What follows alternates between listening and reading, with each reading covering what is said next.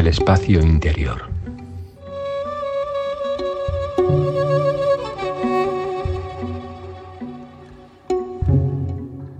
Muy buenas. Ya ha pasado casi un mes desde nuestro último encuentro. Sigo hoy con la línea de reflexión del último capítulo en el que hablaba de mi interés en las manos. Hoy hablaré de su lugar esencial en el movimiento y las soluciones técnicas que aportan. Desde que Pep Ramis y yo pusimos en marcha en 2001 el espacio de creación e investigación La Animal a la Esquena, hemos hecho cada año entre tres y cuatro laboratorios que nos han permitido reunir a un grupo bastante amplio de bailarines. Muchos de ellos han repetido bastantes veces y eso nos ha obligado, en el buen sentido, nos ha retado a seguir encontrando modos de transmisión. Hemos podido seguir la evolución de esos bailarines, algo que ha sido muy emocionante. Y hemos aprendido nosotros a buscar nuevas pautas para desarrollar los principios que planteábamos. Los laboratorios nos han permitido hacer reflexiones con arcos de tiempo largos, durante los cuales los participantes han seguido con sus actividades regulares algunos bailando en compañías, otros trabajando en colectivos de improvisación y composición, o dando clases en diferentes estructuras e instituciones, trabajando técnicas terapéuticas. Pero luego en cada reencuentro hemos percibido de qué manera han incluido las prácticas y reflexiones compartidas en su propia práctica, y hemos observado con admiración su desarrollo y muchas veces su increíble transformación. Hubo un momento en el que el trabajo específico sobre las manos para tomar conciencia del espacio y de nuestra presencia en él, así como su capacidad para facilitarnos el equilibrio y la dinámica en el espacio, empezó a ser un tema que se repetía y que cada vez tomaba mayor importancia.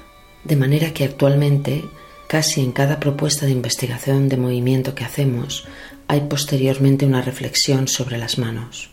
Eso se hace aún más evidente cuando trabajamos, por ejemplo, con mucha dinámica, porque es entonces cuando las correcciones que hacemos apuntan casi siempre al uso o no uso de las manos y el trabajo exige llevar la atención a ellas.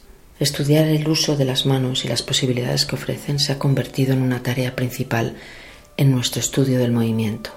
Cuando estamos en plena dinámica aparecen los problemas de equilibrio y de relación con el espacio. Y entonces observamos si nuestras manos, aun si están atentas, quizá están señalando en una dirección equivocada que sistemáticamente nos saca fuera de ese equilibrio y nos precipita en una caída. Aparece aquí el potencial del desequilibrio.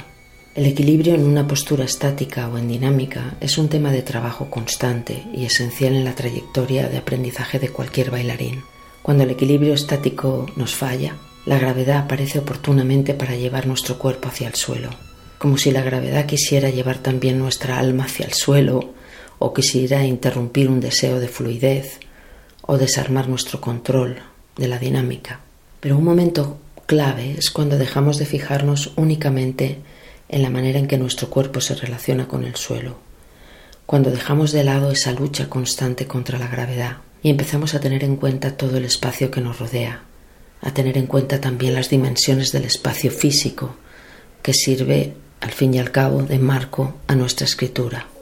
Es habitual observar cómo el exceso de fuerza e incluso el deseo urgente por alcanzar nuevas habilidades nos dificulta el tomar conciencia de las manos y como consecuencia dificulta la práctica del equilibrio o desequilibrio en dinámica.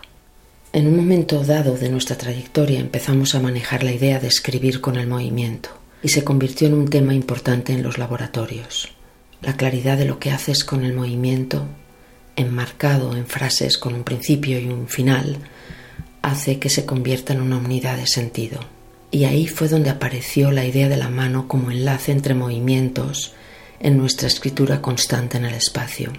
Detectar y reconocer los lugares de suspensión que hacen esas pausas y que generan esa musicalidad e incluir esas suspensiones en nuestras decisiones compositivas requieren el uso de las manos y de los brazos, apuntando a direcciones claras en el espacio.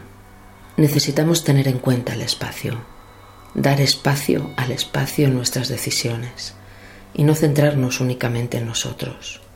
Necesitamos constatar la riqueza de todo lo que nos rodea y es en ese momento en el que las manos se ponen en acción. Dar la bienvenida al espacio es dar la bienvenida a las manos. Es una imagen sencilla, pero para mí fue una evidencia para conseguir el equilibrio, para hacer todo tipo de giros fuera de centro, o combinaciones de movimiento virtuosas, o trayectorias que producen extrañeza. Para todo eso necesitamos dar la bienvenida al espacio y dejar que las manos fluyan de manera intuitiva en su territorio circundante. Necesitamos mover el espacio. Es en ese momento en el que el equilibrio y el desequilibrio conviven en estrecha alternancia.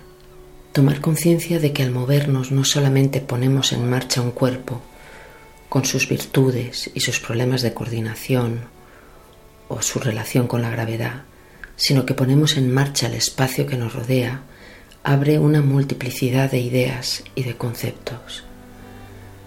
Y eso es lo que me gusta de la danza, que es inabarcable, siempre en continuo misterio. Os saludo. Hasta el próximo capítulo.